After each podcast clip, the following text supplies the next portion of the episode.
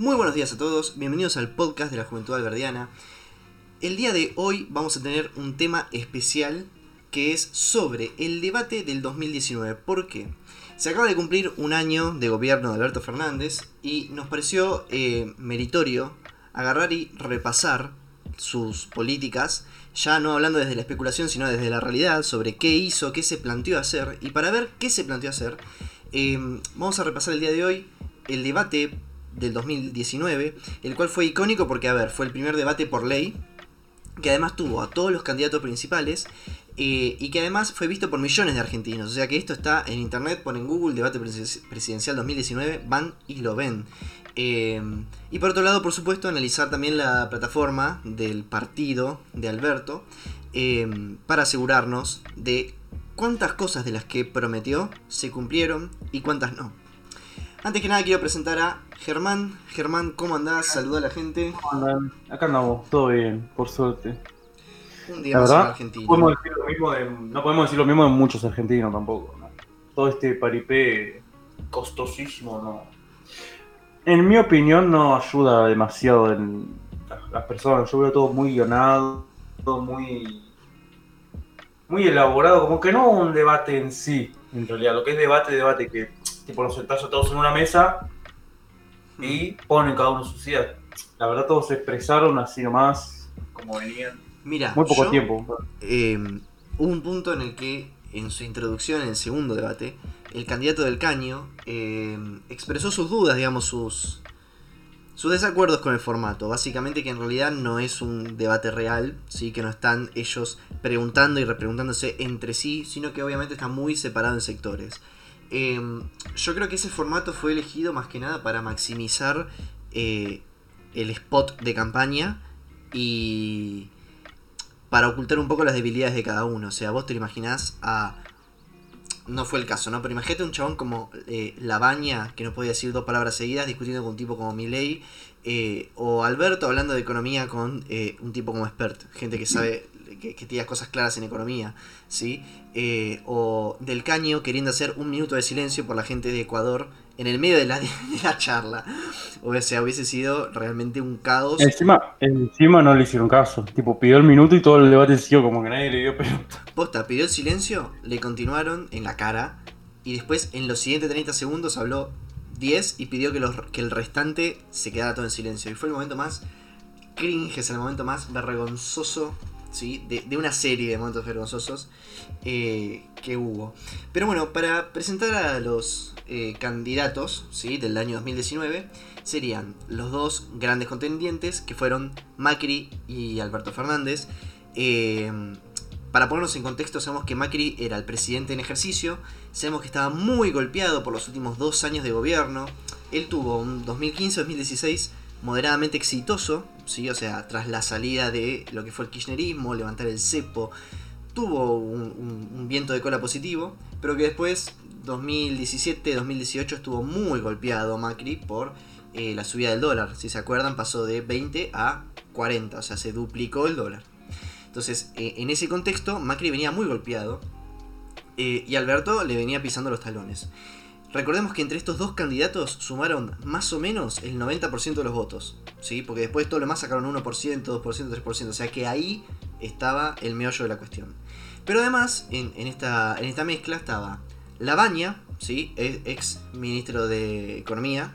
Tenemos a José Luis Espert, que nunca había desempeñado un cargo público, ¿sí? él es economista. Tenemos a eh, Del Caño, eh, presidente de algún centro de estudiantes o alguna cosa así, ponele, como era. eh, Entre comillas, digamos. Y después tenemos a eh, Gómez Centurión, que fue un militar excombatiente de Malvinas y que se había eh, metido en la política hace muy poco. Vos, Germán, digamos, para, antes de meternos en sí en lo que estaban hablando en particular, ¿podés dar alguna descripción o algo que te haya llamado de, eh, la atención de los candidatos en sí? ¿Los viste alguno más fortalecido, alguno más debilitado? ¿Qué, te, qué opinás?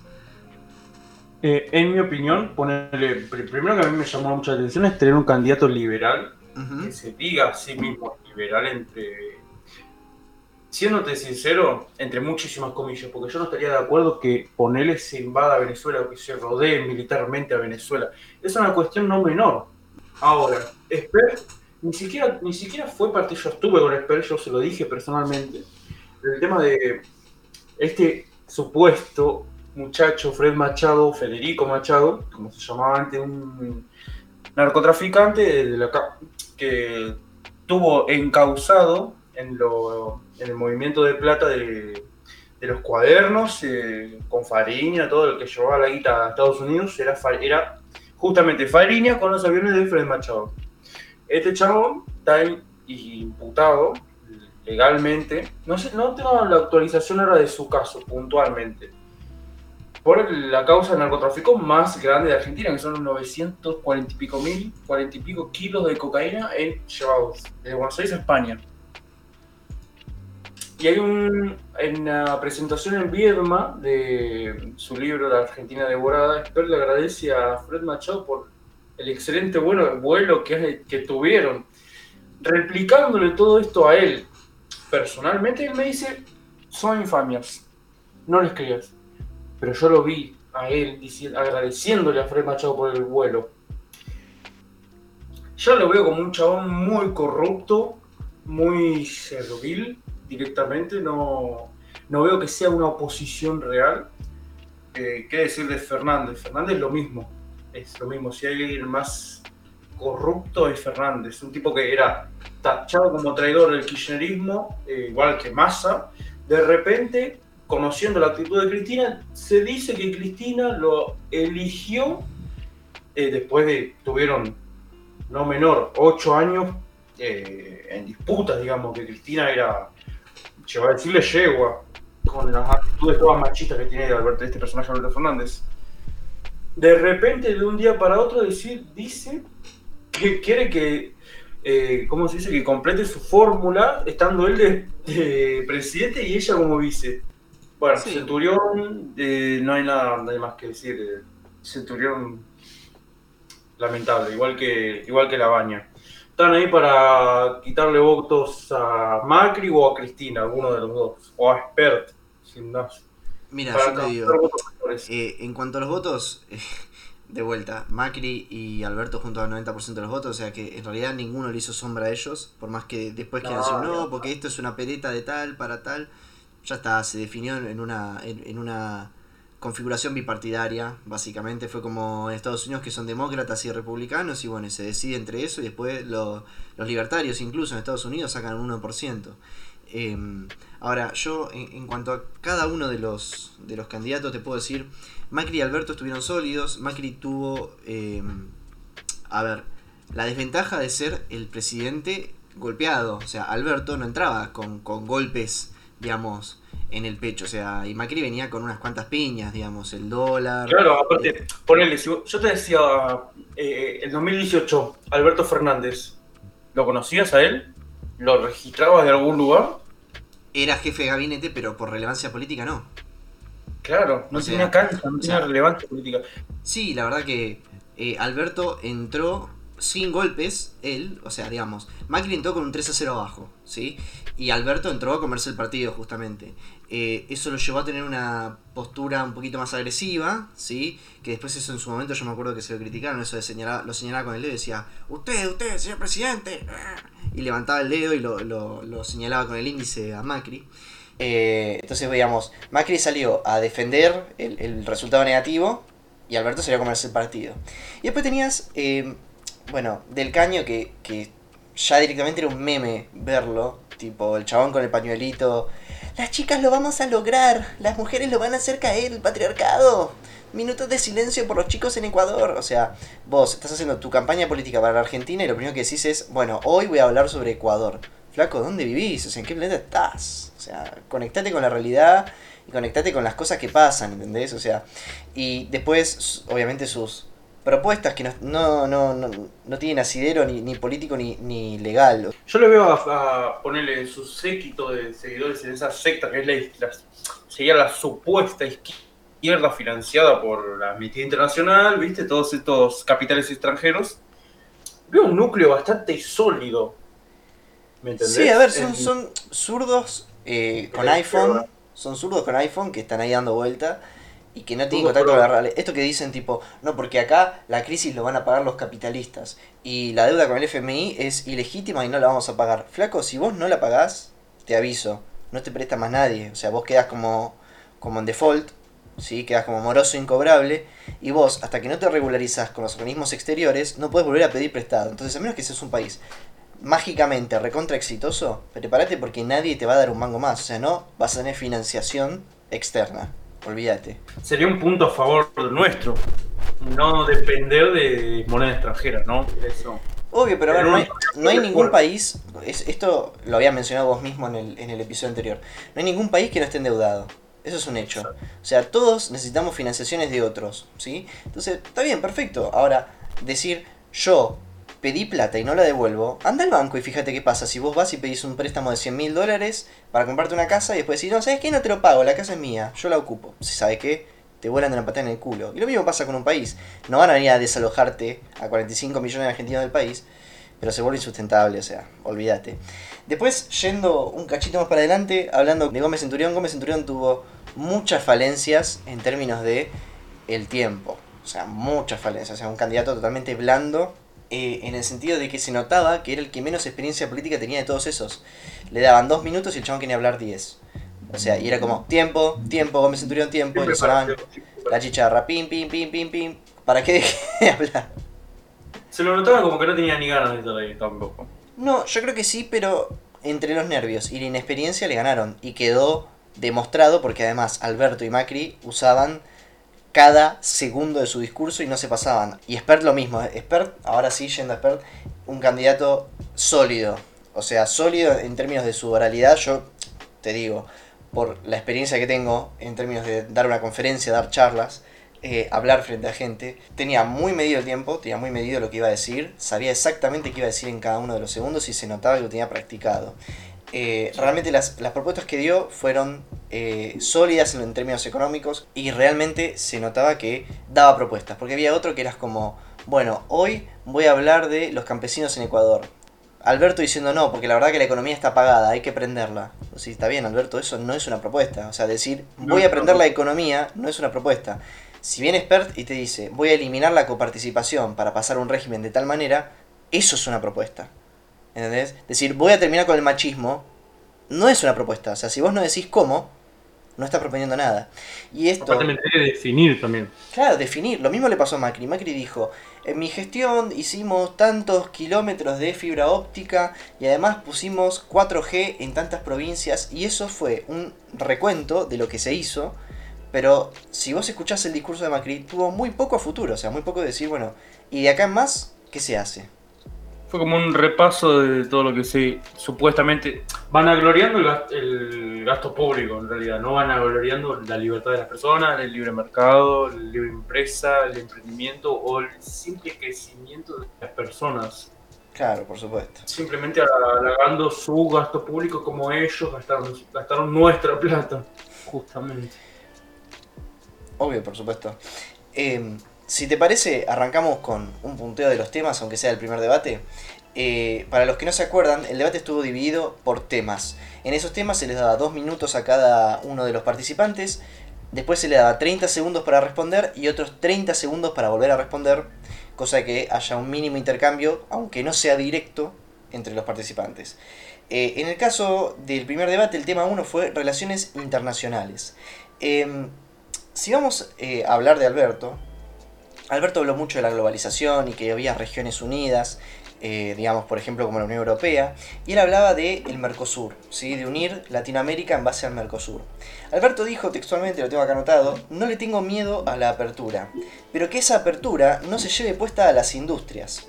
Digamos, Alberto quiere comerciar más, pero para eso vos tenés que tener aliados, macho. Me está diciendo dos cosas ahí. Me está diciendo un sí, pero con mis condiciones, con las condiciones que yo te quiero poner. No es que es eh, desara- desarancelamiento o directamente baja de impuestos o quita de impuestos. Ni siquiera en términos de, de impuestos, o sea, el, el hecho de que vos tengas que pedirle al gobierno los dólares para importar algo, hace que vos estés atado de pies y manos al gobierno. Claro, no, atado de pies y manos al gobierno si el gobierno te quiere que vos exportes, y por ejemplo, si vos sos un agricultor y vendés tu soja, estás limitado a que el gobierno te permita, ahora con lo que estamos viendo últimamente, que te permita vender, por ejemplo, el trigo, y que además cuando te lo venden, eh, después te pagan a vos y te pagan con el dólar a 80, 50, dólar soja, dólar trigo, dólar eh, brotecito, dólar verde, dólar amarillo, o sea, te, dan la guita al dólar que ellos se les canta. Entonces, esto de, ¿no le tengo miedo a la apertura? Sí, bueno, macho, pero si vos abrís, pero con 200.000 regulaciones no estás abriendo. Y eso, y eso no es no llevarse puesta a las industrias, eso es que no haya libre comercio, macho. Es que en un punto tampoco podremos destinarlos a qué es libre comercio, ¿me explico? Pero sí que nos serviría mucho eh, directamente una fuerte quita de impuestos y regulaciones. Hay 79.000 regulaciones en Argentina, casi 200 impuestos. Es asfixiante para cada, para cada persona. No puede ser que una persona no pueda venir directamente acá y decir, quiero invertir en Argentina, pone, me gusta este país, ¿me entendés? Hmm. Me gusta este país, porque de una te cae la municipalidad que tiene que tener registrado.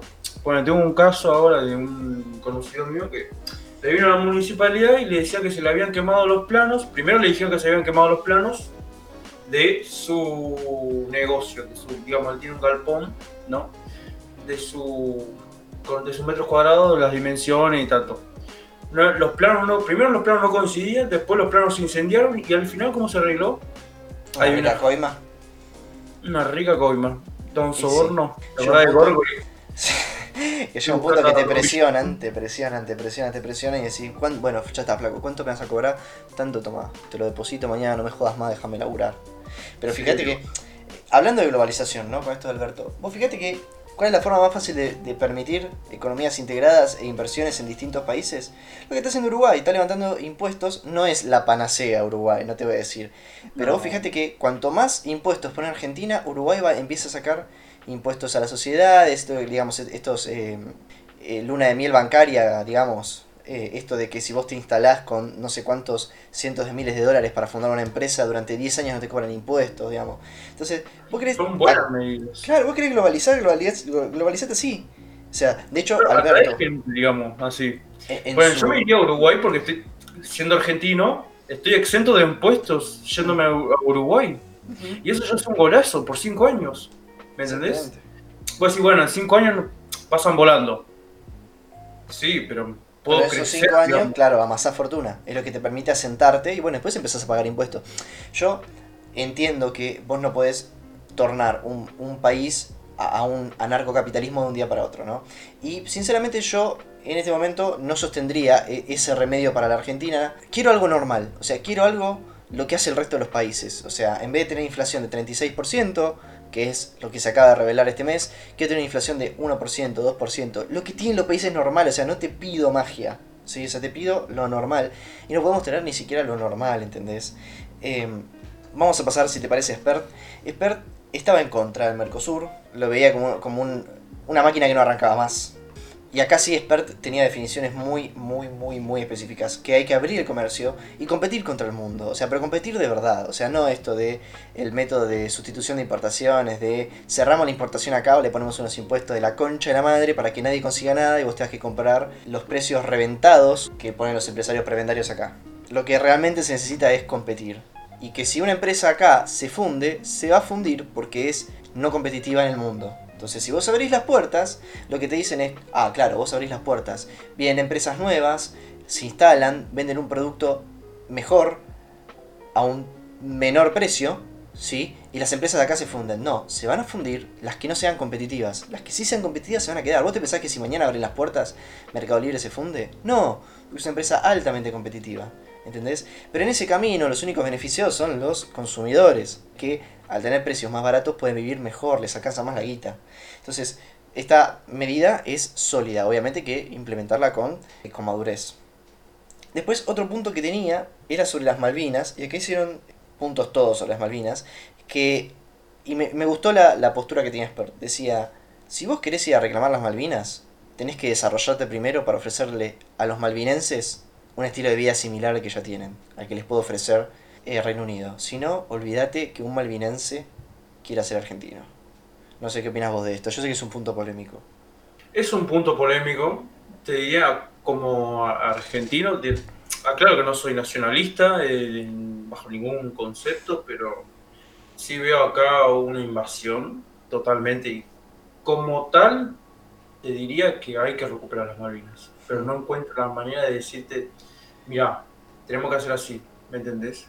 Porque vos ponele, le iniciás una guerra, sí, a, a Inglaterra, vas a salir perdiendo. Sí, si no la ganamos en el 80 que estábamos armados, ahora no. No, no, no, no, pero hablando de un punto de vista más, eh, no sé si más liberal o menos, pero no, no, puedo, no, no puedo afirmar, digamos que sí, la la mejor opción es ir a la, guerra directamente con, con, por las Malvinas y ya está.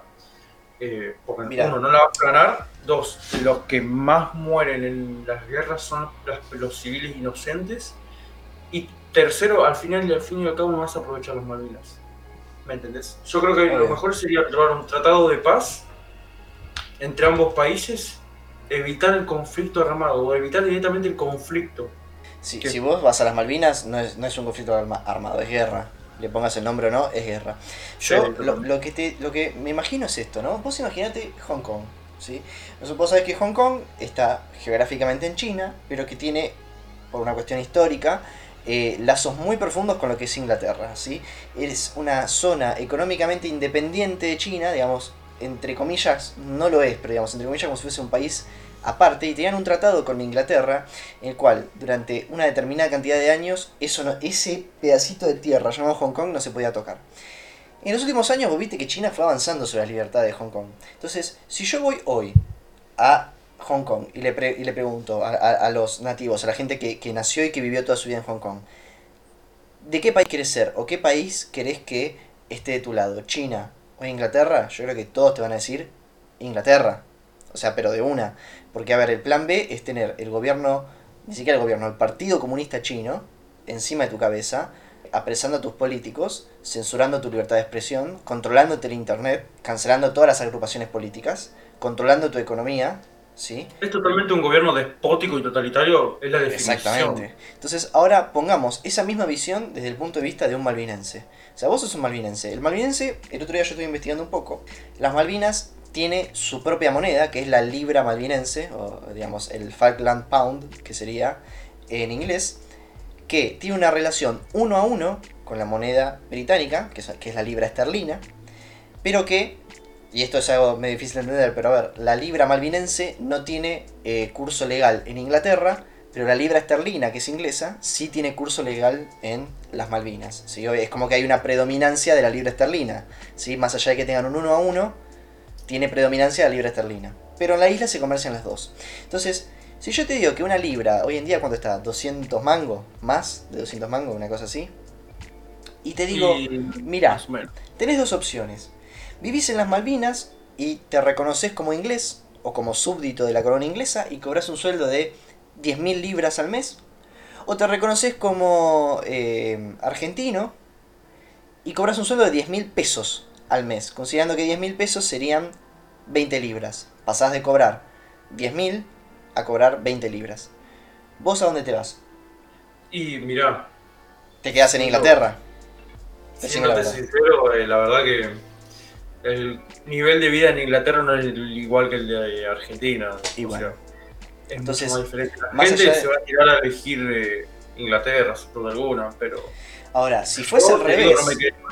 pero... pero si fuese al revés, ¿sí? que Inglaterra fuese un país de tercer mundo, totalmente subdesarrollado, y la Argentina fuese una potencia económica, tendríamos muchas más armas para, en vez de entrar a través de una guerra, entrar con la palabra. ¿sí? O sea, miren muchachos, nosotros les podemos ofrecer todo esto. O sea, vengan para acá, comercien con nosotros, tipo, no, imagínate, agarran, dicen, ah, bueno, somos argentinos, viene Alberto. No, no puedes comerciar las ovejas, no, no puedes eh, sacar petróleo. No, mira, 80% de presión impositiva. No, mira, 69.000 regulaciones. Claro, en, en, dos meses convertís las Malvinas en una villa. ¿Quién te va a invertir? Ni siquiera invertir, o sea, lo convertís en una villa. O sea, una villa en el medio del mar. Este, este punto, ¿sí? De, de primero desarrollarnos y después hacerle una oferta jugosa a los malvinenses para mí tiene sentido. ¿Qué crees que te diga? Y desde un punto de vista, digamos, realmente pragmático. Y sí. Es que, es que sí, Es, la guerra hoy es inalcanzable para nosotros. La idea es evitar el conflicto a, todo costa, desde mi punto de vista, ¿no? Siempre ir por la vía diplomática. Bueno, y podemos hacer un gancho con este tema, que es eh, Venezuela. Todos los, los candidatos se expresaron por Venezuela. En este caso, Alberto Tibio, Tibio dijo, siempre en comparación con Macri, ¿no? Porque siempre se medía con Macri. Eh, Macri dijo que hay que colaborar para instalar un, un, régimen democrático en Venezuela, no reconocer a Maduro y reconocer a Guaidó. Y Alberto dijo, chicaneándolo a Macri, no, claro, porque Macri lo que quiere hacer es ir e invadir Venezuela. Yo quiero que Venezuela sea libre, pero eh, siempre eh, a través de la democracia y sin ningún tipo de intervención, como acusándolo a Macri de ser belicoso, ¿sí? de, tirarse a hacer guerras. Eh, ¿qué, ¿qué, se puede decir de este, de este conflicto con Venezuela teniendo en cuenta lo que pasa hoy en día con Venezuela? Y hay muchas propuestas de hacer para ayudar a los venezolanos directamente, que, que, estén, digamos, interesados en venir a Argentina, poner un asilo político de refugiados, como la ley que hubo en Estados Unidos en su momento. No, no, pero digamos en términos de, de cambiar de gobierno. En términos de política exterior. En términos claro. de política exterior, ¿cómo nosotros deberíamos encarar Venezuela? El hecho de, de intervenir o no intervenir. Depende cómo lo veas, cómo, qué, defina, qué me definas vos como intervenir o no intervenir, la verdad. Porque bueno. si intervenir militarmente, yo te digo que no. No es por ahí. Ok, ¿y económicamente con un bloqueo, sanciones? Eh, más que nada, mira, si podemos enviar apoyo, ¿me entendés? O fomentar el apoyo a Venezuela, que se mande comida. Eh, Pero ojo, pará, porque si vos le mandás comida, lo que vas a hacer es perpetuar el gobierno de Maduro. No, sí. no, directamente, directamente mandar comida a la gente, no al gobierno. Pero Llevar comida a organizaciones que estén ahí adentro, que siempre van a surgir. A ver, si vos estás cagado de hambre, y eh, ojo, eh, porque esto, esto es polémico, si vos estás cagado de hambre en Venezuela, ¿sí? Llega un punto en que vos te rebelás contra el gobierno porque no tenés nada que perder. Si vos haces asistencialismo internacional, o sea que les vas tirando migajas de comida, porque siempre van a hacer migajas, nunca le vas a dar tres comidas al día a todos los venezolanos. Si vos le das migajas a Venezuela, por ahí lo que haces es extender el régimen de Maduro. Maduro no les tira un mango, porque no lo tiene. Maduro no propicia ningún tipo de trabajo porque no lo hay. Entonces, si cae la, Cruz Roja o la, la, las Naciones Unidas y empiezan a dar comida, el, público que en este momento está raquítico, ¿sí? o sea, el pueblo venezolano, por ahí come un pancito por día, con eso está tranquilo, porque peor es nada. Y por ahí el, régimen de Maduro se, perdura en el tiempo. ¿O no? No te digo que es, directamente pueda llegar a perdurar. Yo digo también este es uno de los puntos que a mí se me pueden llegar a ocurrir. Otro es eh, enviar aviones a, a, con puertos determinados, eh, barcos que pueden traer gente para la Argentina, llevarlos a asilos políticos, hacer convenios entre países para Mira vos. O sea, a los venezolanos.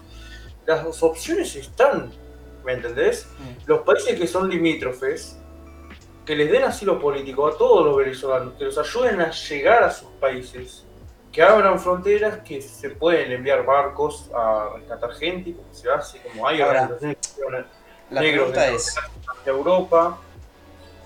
Si yo saco a toda la gente de Venezuela, ¿qué hago? La convierto en un desierto. O sea, saco mi millones y millones de personas. Pone que, no sé, Venezuela, por decirte un número redondo, tiene 100 millones de personas. Y yo saco a 90 millones de personas. ¿Qué hago? ¿La convierto en un desierto? La vacío, vacío Venezuela digamos, no hay una forma de arreglar Venezuela porque de esa manera incluso no se va a poder no se va a poder poner de pie nunca. Es un país destruido económicamente, nadie va a querer ir a hacerse la América, o sea, a, hacerla crecer. Y además, todos los que ya estaban ahí, los estás sacando, les estás abriendo la puerta para que entren a los países limítrofes. Ponele que va a haber muchos venezolanos que sean tipos capaces, honestos, con ganas de laburar. Eh, de hecho, muchos de los que vienen acá son doctores, médicos, eh, eh, no sé, empresarios. Pero la laburar y salir adelante, vamos. Obvio. Vos lo traes. ¿Y en Venezuela qué queda? O sea, ¿cuándo se para Venezuela? ¿Va a ser Maduro y sus cinco amigos en, en todo un país? Es claro que sin gente el gobierno se cae solo. Sin producción el gobierno se cae solo. Pero ¿cuánta producción puede haber hoy en día en Venezuela? Y eso se sigue posponiendo. No, no, es, es un sí, tema... Porque algo, algo se produce directamente. Es, es un tema muy eh, sensible, pero me parece que empezar por denunciar que es una dictadura y, y que es ilegítima es un Totalmente. buen paso. Y una de las primeras cosas que tenés que hacer es cortar las relaciones internacionales. eh, no podés invitar a Maduro a, a tu asunción como presidente. ¿sí? No podés eh, poner a Maduro en un comité de las Naciones Unidas sobre los derechos humanos. ¿sí? O sea, no podés poner a, a nada que sea de Venezuela, o sea, hace- hacerle... Yo, sinceramente, no lo invadiría. Em, pero sí haría un bloqueo económico y, y- y político a Venezuela. Eh, no reconocer a Maduro, no reconocer su puesto en el Mercosur. No, eso de- desde ya. No reconocer a. No reconocer a. a- ¿Cómo es? A Maduro como presidente. Totalmente. Es un presidente prácticamente de facto que tomó el poder por la fuerza. Nos demostró que fue peor que Chávez. Se fue a un punto ya que es, que- inalcanzable el nivel de, de vida. La cuestión es así. Chávez tenía billetera y estaba haciendo populismo con billetera. Y tenía cancha política también. Y tenía cancha política y tenía respaldo y quizás no era un estúpido. Eh, era comunista, que es otra cosa. Pero Maduro está haciendo populismo sin plata. Y el populismo sin plata es difícil. Es difícil para la gente porque no tenés nada que repartir. Eh, requiere mucho más autoritarismo porque vos antes repartías bolsas con comida, plata, droga, choripanes y todos te sonreían y bajaban la cabeza. Cuando no tenés nada para repartir, tenés que repartir garrote. ¿Sí? ¿Qué decía Néstor? ¿Lo agarrás con la billetera o lo agarrás con el, garro- con el garrote? ¿No? Al enemigo ni justicia. Al enemigo ni justicia. Entonces, bueno, pasemos al segundo tema del, del primer debate presidencial, que es el de economía y finanzas. Acá, obviamente, Expert eh, brilló, ¿sí? Expert, retomando con el punto anterior, decía que primero hay que comerciar y luego ver el consumo, ¿sí? ¿Por qué? Porque Alberto cuando hablaba, ¿sí? Decía que el consumo mueve la producción, lo cual es keynesianismo. O sea, yo imprimo plata, te pongo plata en el bolsillo, según Alberto, y vos al consumir más vas a hacer que el empresario produzca más. Claramente eso no es así. O sea, esos son los famosos ciclos económicos donde vos inyectás plata en la economía, la gente tiene mucha plata, consume mucho, pero al mes siguiente, si vos no volvés a inyectar plata, el consumo vuelve a bajar a sus valores normales o incluso menos, porque encima generas inflación. Entonces, fíjate acá eh, que se puede hacer un buen contraste entre la postura de Alberto, keynesiana, ¿sí? de imprimir guita y ponerla en el bolsillo de la gente, planes sociales, a través de los punteros, etc. Y Sí, eh, ¿sí? Eh, que tiene otra postura, que es primero comerciar y después ves qué haces con el consumo. O sea, el consumo puede llegar solamente cuando la gente tenga plata en el bolsillo, pero no plata en el bolsillo de un plan, plata en el bolsillo de un laburo. ¿sí? En este caso, Expert decía que hay tres corporaciones, y esto lo, dice muy a menudo, en, no solamente en este debate, sino cuando hace sus, sus charlas en los diferentes programas, hay tres corporaciones que son los empresarios, ¿sí? que cierran la economía y que se benefician de una economía cerrada, que lo habíamos hablado recién, los políticos que tienen un estado enorme, ¿sí? con gastos como comprar 500 bidones de agua, ¿sí? mil mates, o sea, todas esas estupideces que vos escuchás en el Congreso y todo lo que se benefician del choreo, o Victoria Donda poniendo a su empleada doméstica en, el, en, en un cargo en el INADI, ¿no? Entonces ese estado insostenible de los políticos.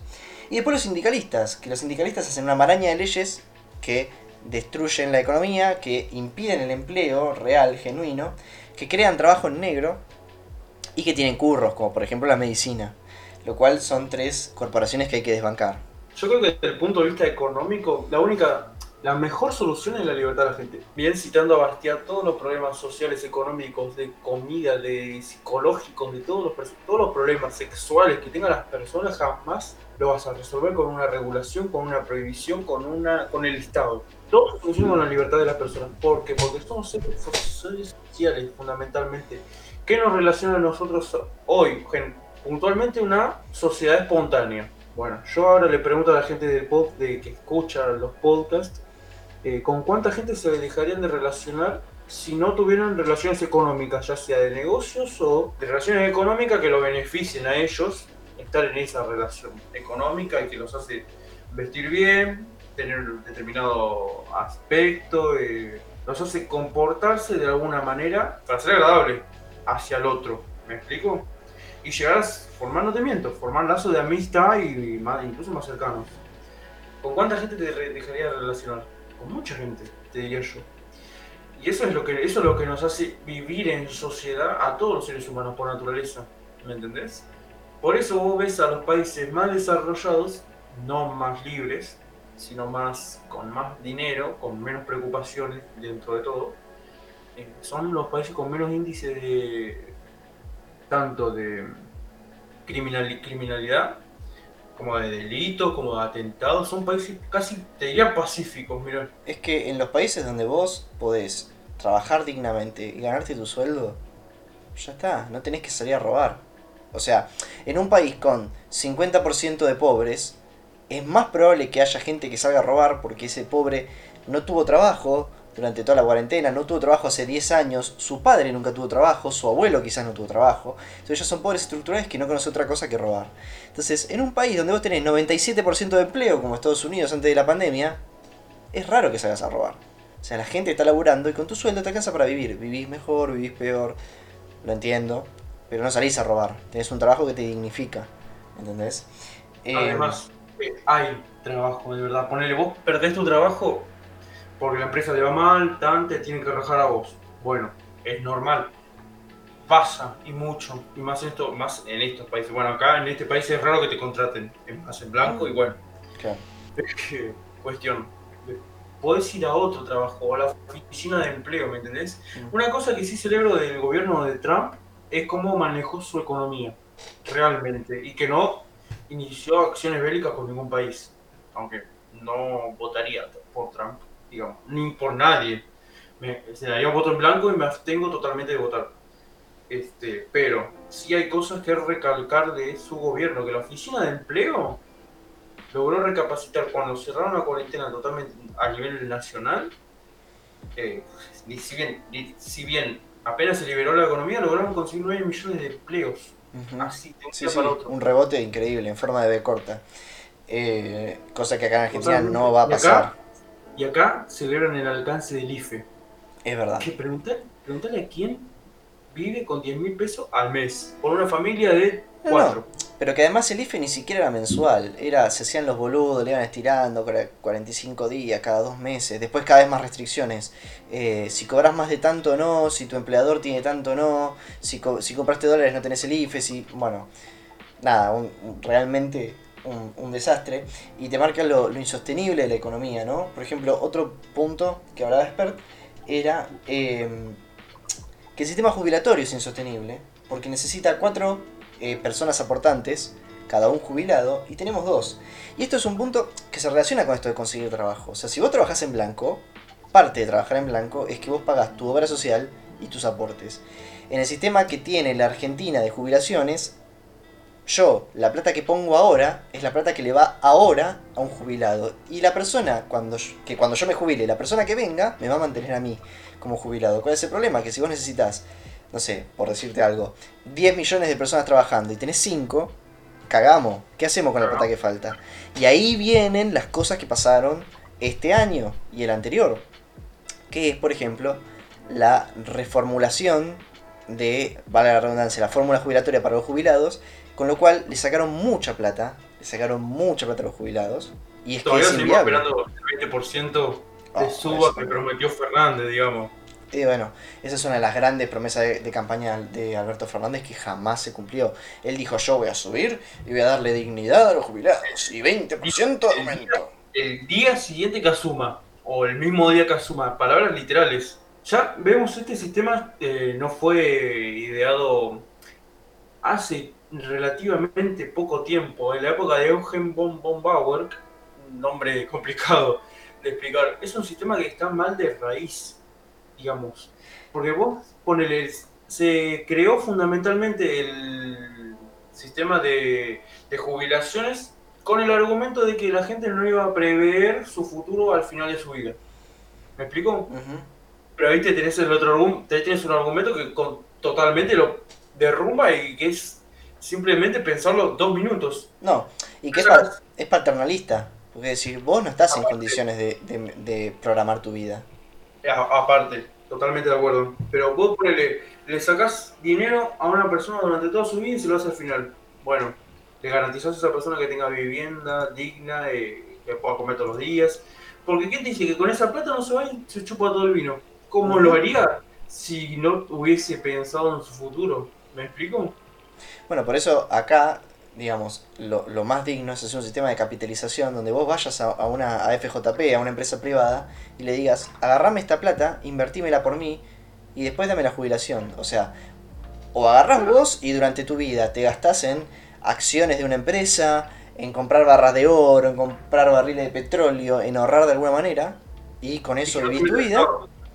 O agarrás y se lo das a una empresa privada que te lo, capitalice, teniendo ellos una ganancia, por supuesto, obviamente, pero que vos sepas que está en buenas manos y que te lo invierten. Ahora, este formato del Estado es nefasto, porque obviamente con gobiernos populistas como lo que tenemos, manotean las cajas del ANSES y te lo usan para lo que se les cante en las pelotas. Después te vacían el ANSES y resulta que las dos cosas mezcladas al mismo tiempo, o sea, la falta de empleo real, ¿sí? Esto de que tenés un país de eh, 8 millones de personas trabajando en blanco que mantienen 32 millones de personas que cobran cheque del Estado, hace que cada vez haya menos gente trabajando y al reducirse hay menos Te gente que aporta para pagar la jubilación.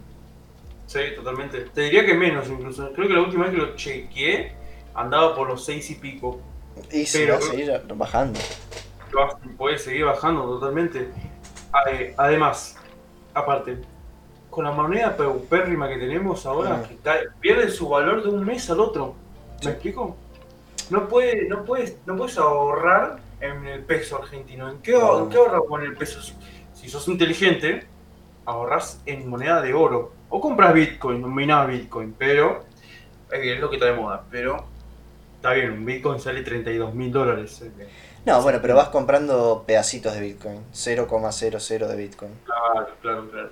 Si no, si sos inteligente y querés invertir en moneda real, compras oro. ¿Me explico? El oro nunca va a perder su valor.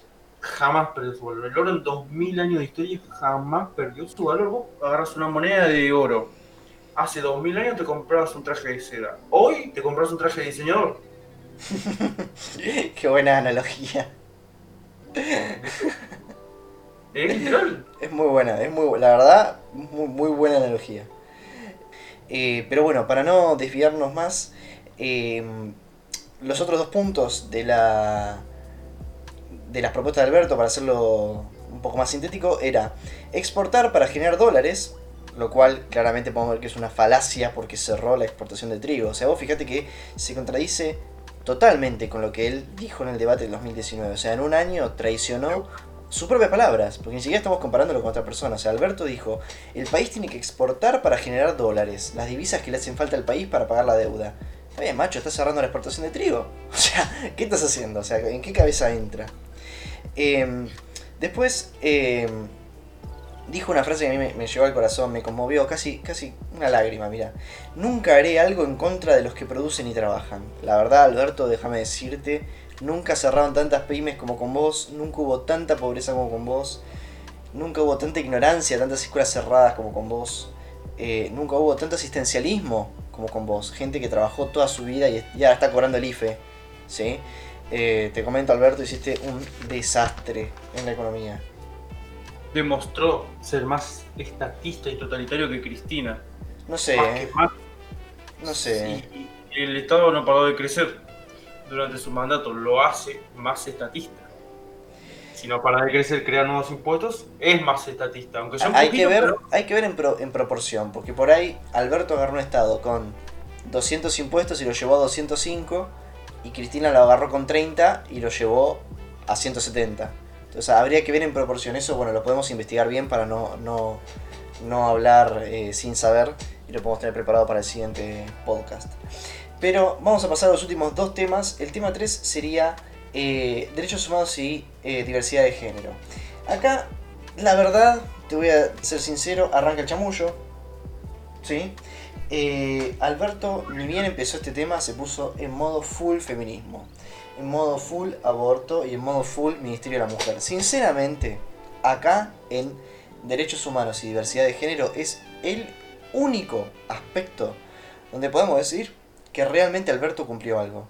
Creó el Ministerio de la Mujer, lo llenó de bañoquis, por supuesto. eh, impulsó y se terminó aprobando el aborto en su gestión. Y básicamente, según una declaración que dijo en las últimas 24 horas, él está contento porque está dándole punto final al patriarcado. ¿sí? O sea, eso fue lo único en lo que se destacó Alberto en su año de gobierno. O sea que por crear un, ministerio de género, de, la mujer, género y diversidad, ya no hay más patriarcado, ya no hay más machismo, supuestamente, más machismo en la... Claro, no te das cuenta, o sea, vos ahora tenés a Victoria Donda en el INADI y a su asistente, eh, que era la persona de la limpieza, eh, en el INADI ya no hay más discriminación. Vos ahora tenés un montón de ñoquis y el Ministerio Menstrual eh, en el Ministerio de la Mujer y ya no tenés más menstruación, no hay más copita, no hay más problema, no hay nada. O sea, todo se soluciona con Estado. ¿Te das cuenta? Es, es el patrón básico para la vida. Por eso proliferan los abogados, porque el Estado, un, un monopolio, como cualquier monopolio de la violencia, nunca, se, nunca lo resuelve autorregulándose, siempre lo resuelve creando más regulaciones, más leyes y ya de por sí más Estado. ¿Me explico? Sí, no, y creando más eh, asistencialismo y planes. Que esto es lo que yo destacaba en el discurso de Macri, por ejemplo, o sea, saliendo de Alberto y yendo a Macri. Eh, él decía, no, porque yo respeto la pluralidad de ideas, pero además voy a dar planes para. Planes para las víctimas de esto, planes para las mujeres de esto, planes para los, eh, esto de aquello, planes, planes, planes. Mencionó como 72 planes. y todo era víctima, o sea, victimismo, o sea, víctimas de robo, víctimas de como es por pérdida de casa, por falta de trabajo, por esto, por aquello. Era, era, un derroche de planes sociales. Eh, y bueno, en ese sentido Alberto y Macri no fueron tan distintos, sinceramente. Los dos se cansaron de tirar planes por la cabeza. Acá sí, eh, Spert eh, realmente desentonaba, o sea, o sea, decía un discurso totalmente opuesto, que lo decía de frente, y esto es algo que yo lo aprecio. Decía que los derechos humanos son un curro, ¿sí? Un curro secuestrado por la izquierda, por los zurdos, por las madres de Plaza de Mayo, ¿sí? Em, tipo, acá los derechos humanos son lo de los... Em, como es, lo de los reprimidos, lo de los desaparecidos, lo de las madres de Plaza de Mayo. Nunca va a tener derecho humano una persona que para robarle una bicicleta le pusieron un tiro en la cara. ¿sí? O una mujer violada. Siempre los derechos humanos van a estar para los delincuentes, para los que están en la cárcel, que salen por COVID, ¿sí? O sea, agarra COVID, liberan a los presos. Eh, a los violadores los mandan a sus casas. A los que pusieron bombas en los 70, ahora están en cargos del gobierno. Siempre los derechos son eh, para los de izquierda, nunca para la gente real, la gente que labura. Entonces, este secuestro que denuncia Spert de los, de los derechos humanos por la izquierda, me parece clarísima esa idea. Y después, algo que me llama la atención es que Spert estaba a favor de la ESI, ¿sí? pero una ESI sin eh, ideología de género. ¿Sí? Sin ideología de género, que me pareció interesante. Con respecto a la educación sexual integral, a todo este movimiento feminista de género, todo.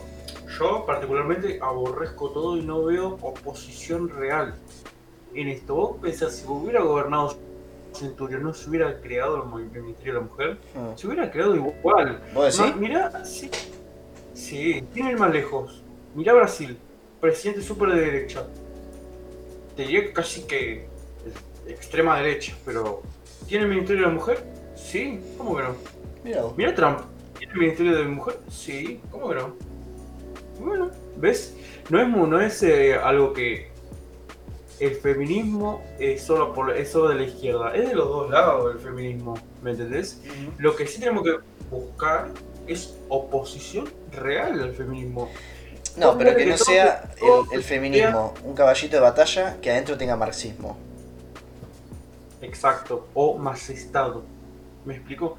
este, vos fíjate que ahora todos los, eh, entre comillas, ¿no? opositores que salen al gobierno, todos salen en contra de Macri, en contra de Esper, en contra de tal, de cual. Ninguno, o los muy pocos, te diría que el único que saque billo en la tele es Agustín Laje, realmente redactando en contra del feminismo. Y el otro es, Nicolás Moraz, pero ese no lo llaman de ningún lado. ¿Por qué será? No tengo ni idea. Pero son los únicos dos expositores del, del ¿cómo es? Del antifeminismo realmente. Y fue invitado dos veces al programa, en todo el año, a los programas argentinos, Agustín Laje. Uno con Feynman y el otro ahora hace poco con Viviana Canosa. Viviana Canosa. ¿Me explico? No tenemos, y aparte, ¿tenemos oposición dentro de algún partido político? De ninguna manera. No, a ver, es increíble que la, única oposición a, la, ESI y al aborto sea redoble de tambores a mala granata. es increíble, ese es el calibre de la oposición al feminismo extremo. Vamos a eh, el eje educación y salud. Básicamente acá es donde hubo la mayor fruta por parte de Alberto, que dijo, se, desgranó, se mató en criticar la gestión de Macri, porque claro, en esa época Macri había tenido un cimbronazo económico muy fuerte y había hecho que el Ministerio de Salud deje ese ministerio, que es una secretaría. Entonces ahí es cuando Alberto dijo no, porque hay que hacer que el Ministerio de Salud y de Educación, que ahora son secretarías, vuelvan a ser ministerios, ¿sí? y hay que volver a darle eh, importancia a la tecnología. Eso que es ponerle guita al CONICET, básicamente. Y después desembocó en el famoso Ministerio. Tenemos Ministerio. Que obviamente no sirvió para nada. O sea, vayas a su santa madre a saber para qué sirvió hacer la Secretaría de Salud, volverla a poner el Ministerio de Salud, si después vas a poner un inútil, ¿sí? Como el que tenemos como ministro de Salud, Ginés, que dice que el coronavirus no va a venir, que estamos menos peor que otros países, que si tomas un tecito caliente te cura del coronavirus, o sea, la verdad, patético. Y después se desgranó en insultos hacia Macri. Macri, básicamente, de vuelta, como habías dicho en la introducción, salió a cuidar la cancha, ¿sí? Salió a decir las cosas buenas que hizo en su gestión, que era la educación del futuro, poner robótica, programación, idiomas, capacitar a docentes, ¿sí? Y el, el, propósito futuro, las únicas dos propuestas que tiró, que serían poner inglés desde jardín eh, y poner internet en todas las aulas. Ahora, yo acá me voy a dar un gustito. Eh, realmente no tengo ningún aprecio, ¿sí? Por eh, Nicolás del Caño, pero dijo algo que en cierto sentido tiene razón. Le dijo, señor presidente, en las escuelas usted quiere poner wifi, fibra óptica y computadoras y escuelas que no tienen cloacas, ¿sí? O sea, pónganse las pilas, recorra el país y fíjense. Y yo, como docente, ¿sí? te puedo confirmar que es así. O sea, esta, este plan de poner internet en todas las escuelas, cuando la escuela no tiene cloaca, o sea, empezar por lo básico. Primero poner cloaca y después poner internet. No digo que el internet no, no sea necesario. De hecho, yo soy profesor de computación. Te puedo decir que entiendo la necesidad de eh, informatizar las escuelas. Pero que el pibe no tenga que hacer caca en un pozo en el fondo de la escuela, ¿sí? O sea, que pueda ir al baño, que se pueda lavar las manos en la escuela, ¿ok? Pero bueno, está bien, yo entiendo las, las, eh, las palabras bonitas que tiene que decir Macri. Eh, realmente ninguna de las cosas que dijo apuntaba a cambiar de base eh, lo que se estaba proponiendo. mientras tanto, Spert sí tenía un par de medidas que quizás en su momento cuando las dijo no fueron tan apreciadas como hoy. Por ejemplo, Esper dijo que hay una necesidad de declarar la educación como servicio público básico y esencial para limitar las huelgas. Y fíjate cómo eso en ese momento vos decís, ah, claro, porque es un represor, porque no quiere que los trabajadores tengan derecho a huelga, etcétera, etcétera. Pero fíjate cómo con la pandemia se volvió distinto ese, ese, ese ítem. Cómo de repente con la pandemia la educación quedó relegada, ¿sí? interrumpida, pospuesta y pospuesta y pospuesta. No, volvemos en enero, volvemos en febrero, volvemos en marzo, en abril, en junio, en julio, volvemos en el 2021, volvemos en el 2022. Y fíjate cómo hubiese sido necesario declarar que la educación es esencial, básico e inalienable para todos los pibes, ¿no? totalmente, totalmente de acuerdo con vos, Tendría que haber una liberalización en la, educación, justamente. El sistema de vouchers es, para mi opinión, bastante bueno y que ayuda bastante a fomentar la productividad privada en la educación. Claro, acá en este caso eh, él no menciona este tema, me, parece súper interesante eh, y es un muy buen tema para hablar, lo de la liberalización de la educación, pero él se hizo más eh, eco en la parte, digamos, en lo que está mal, ¿sí? O sea, está mal que la educación tenga tantos paros, está mal, está mal que tengas un estatuto docente que le dé tantas libertades a los docentes, que habría que relanzar las escuelas técnicas para que la gente que elija no seguir una escuela perdón, una educación terciaria o una educación eh, universitaria pueda tener un secundario técnico con una educación práctica, que era parte de lo que habíamos hablado recién, que vos contabas con esto de, del eh, ingeniero electromecánico, ¿sí? Em, y esto que me parece interesante que es arancelar las universidades y volver a poner el examen de ingreso, que ahí te van a decir que sos nazi, videl, asesino, discriminador. Ahí te van a matar cuando decís eso, pero la verdad, te voy a ser sincero eh, no puede ser que una universidad no tenga un examen de ingreso. No puede ser. No puede ser. Eh, porque, a ver, creo que había una estadística que antes en la universidad de cada 100 alumnos entraban 20. Y vos decís, eh, eso es muy restrictivo, no puede ser, los exámenes de ingreso están matando. Bueno, saquémoslos. ¿Sabes qué terminaba pasando? Los alumnos cursaban un año y cuando llegaban al final de primer año, con los primeros finales, exámenes finales, aprobaban dos de cada 10. Listo, perfecto, ya está. O sea, lo que, no te, lo que no te cortaba las gambas antes de entrar, te cortaba las gambas en el primer año. ¿Sí? Entonces eso de abrir las puertas para todos, cuando vos sabes que hay gente que no tiene el nivel, no te sirve de nada. Lo único que haces es calentar una silla que sabes que no la puedes ocupar. Y esto no es discriminación. O sea, es decir, hay escuelas y escuelas, por ejemplo. Si vos vas a una escuela técnica, como yo, yo fui a una escuela técnica, que tenés 6 años de matemática, entre el quinto y el sexto año vos estás viendo em, derivadas e integrales. ¿sí? que es algo que lo vas a necesitar para el ingreso, ¿sí? para la matemática de ingreso de cualquier universidad. Entonces, si vos vas a una escuela que no es técnica, lo más probable es que llegues hasta quinto año y en quinto año ni siquiera llegues a ver derivadas o integrales. Entonces, cuando vos tengas que ir a la facultad a hacer el examen de ingreso de matemática, vas a tener que dar esa materia y vas a tener que saber derivadas integrales. Entonces, si vos te hacen pasar por la puerta grande y te hacen sentar en el banquito y dicen, sí, mirá, vos ya estás en primer año, felicitaciones, no tenés que hacer examen si no fracasas hoy, fracasas dentro de un mes cuando te venga el primer parcial de, de derivadas y vos no sepas lo que es una derivada. ¿sí? O sea que no es discriminación, es evitarle un dolor ahora al alumno para que lo tenga dentro de un mes o dentro de un año. ¿Se entiende? No es discriminación. Totalmente de acuerdo. Bueno, este, vamos cerrando ya. Dale, vamos cerrando. Eh, ¿Quieres decir alguna palabra final? Bueno, siempre invito a la gente a educarse por sí misma, a leer, a que busquen por sí mismos a sus autores, que no se queden con nada de lo que digan un político, que no se queden con nada que diga nadie. Crean, o sea, que creen su propia verdad, su propia verdad de los hechos, que investiguen por su cuenta, por sí mismos en lo que es el liberalismo. No se queden con Milley, con los experts, con los Giacominis, con los Adornis. Eh, bueno, tantos otros. Eh, en fin, que no se queden con lo que les prometan estos simples sujetos. Siempre vemos acá las promesas de Alberto Fernández. Ustedes díganme, ¿se sienten satisfechos todos los, 44 millones de argentinos? ¿Estamos satisfechos con el gobierno de Alberto Fernández? La respuesta es obvia. Bueno, te doy la palabra a Fede. Bien, a mí lo que me gustaría decir es... Eh, primero que nada, me parece muy bueno para la democracia realmente que se hagan estos tipos de debates.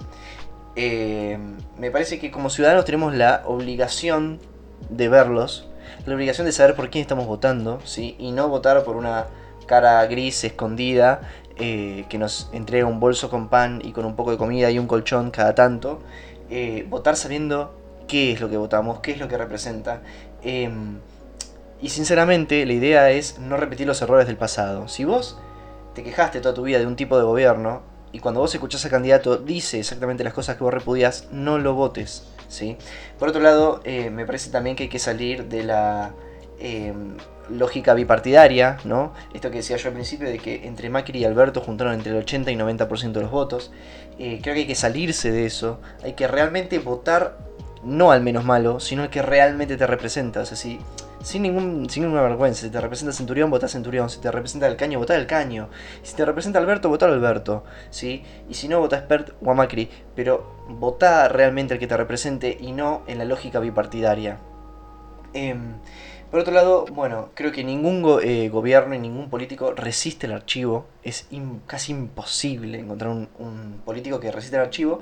Y más cuando vos ves esto y te das cuenta que eh, claramente fue una sarta de mentiras lo de Alberto. Mentira en lo económico, mentira en lo social, mentira en lo político, en todo. O sea, em, realmente eh, parece que es insistente, ¿sí? Pero realmente tenemos que usar esto como plataforma para aprender de nuestros errores y no volver a votar así. Porque realmente, em, como decía Germán, ante los gobiernos que poseen el, em, el monopolio de la violencia, bueno, puedes salir a la calle agarrarte las piñas con un gobierno que tiene todas sus armas a su disposición. Eh, lo tenés que sacar a través del voto. Entonces, lo mínimo que podemos hacer es estar informados. Así que por favor, los invito a ver los debates, a leer las plataformas. ¿sí? Si ponen en internet plataforma de tal partido, está. busquen su plataforma, léanla. Para que sea una idea, yo hoy estaba buscando las plataformas y la plataforma de em, lo que sería el partido de Alberto, que es el Frente de Todos, tiene 5 páginas y el Despert tiene 52 páginas. ¿sí? O sea, realmente busquen, lean, fíjense quién escribe la verdad, quién escribe con más ganas. Desconfíen de todo, ¿sí? como dijo Germán. Eh, y bueno, sean mejores ciudadanos. ¿sí? Uno nace una persona, pero se hace un ciudadano. ¿sí? Entonces, háganse ciudadanos. Eh, creo que eso es todo por hoy. Les agradezco a todos por escucharnos. Los saludo, mi nombre es Federico, estoy acá con Germán. Les mando un abrazo gigante a todos los que estén viendo. Los mandamos un abrazo y nos veremos en el próximo podcast. Hasta la próxima.